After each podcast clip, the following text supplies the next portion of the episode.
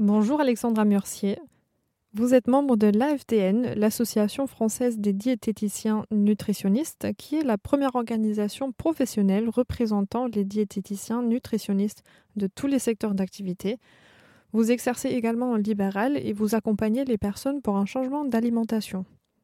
Oui, bonjour. Vous avez euh, déjà parlé des carences qui peuvent euh, se développer. Euh, donc forcément, quand une alimentation est non équilibrée, ça peut arriver.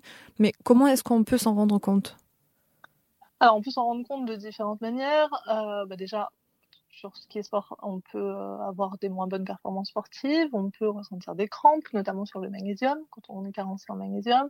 donc ça, c'est des, premiers signes qui sont qui alertent. Après, de manière plus générale, en dehors du sport, on peut ressentir de la fatigue, on peut ressentir des malaises, une perte de cheveux, parfois des palpitations. Il y a pas mal de choses qui peuvent qui peuvent alerter. En fait, ça dépend de quelle carence on parle que, faire quand on a des carences, par exemple en fer ou en vitamine B12 Parce que je crois que le B12, c'est souvent un, grand sujet euh, à côté des protéines euh, pour euh, tous ceux et celles qui, qui mangent végétarien. Alors, la carence, la carence en vitamine B12, il faut faire attention parce qu'elle est assez, elle peut, elle peut, enfin, elle peut poser des problèmes graves de, de santé sur le long terme. Donc, c'est vraiment quelque chose qui n'est pas à négliger. Les personnes qui sont les plus à risque, c'est les personnes qui sont véganes. Euh, tout simplement parce qu'il y a de la vitamine B12 dans le fromage. Donc, par exemple, si on garde du fromage dans son alimentation euh, de manière assez régulière euh, en étant végétarien, normalement, on n'est pas carencé en vitamine B12. Après, ce qui peut être intéressant, quand on, fait un changement d'alimentation, quand, on, devient végétarien, par exemple, c'est de faire un petit bilan sanguin au bout de six mois pour voir si justement euh, il y a quand même des, carences qui commencent à s'installer ou pas.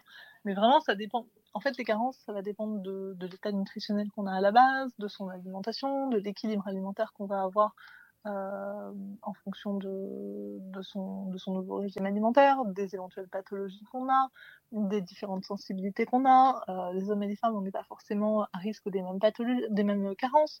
Donc voilà, vraiment essayer de voir avec un bilan sanguin et de l'objectiver en fait, sans s'angoisser non plus.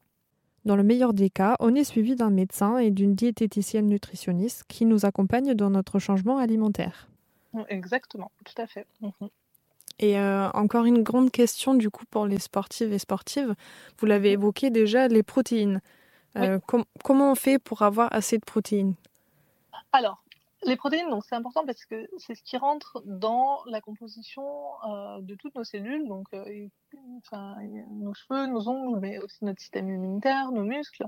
Donc ça rentre directement dans, dans les performances sportives pour équilibrer son apport en protéines, il faut déjà savoir de combien, de, combien est notre besoin en protéines. Pour quelqu'un qui fait un peu de sport, euh, le besoin en protéines, il va être aux alentours de 1 g de protéines par kilo par jour, sans aller faire de la musculation, etc. Donc, par exemple, pour quelqu'un qui fait 60 kg, euh, bah, besoin de protéines de 60 grammes, plus ou moins, par jour. 60 euh, grammes, pour que vous ayez une idée, c'est alors, un œuf, c'est à peu près 8 grammes de protéines. Donc, euh, si on consomme 2 œufs, 2 ou 3 œufs, on est déjà à 20-25 euh, grammes de protéines. Donc, euh, en fait, ça peut se couvrir assez facilement avec un peu de fromage, des œufs, des protéines végétales. Normalement, on n'est pas carencé. Si on a une alimentation assez variée et riche en légumineuses, on n'est pas forcément carencé en protéines.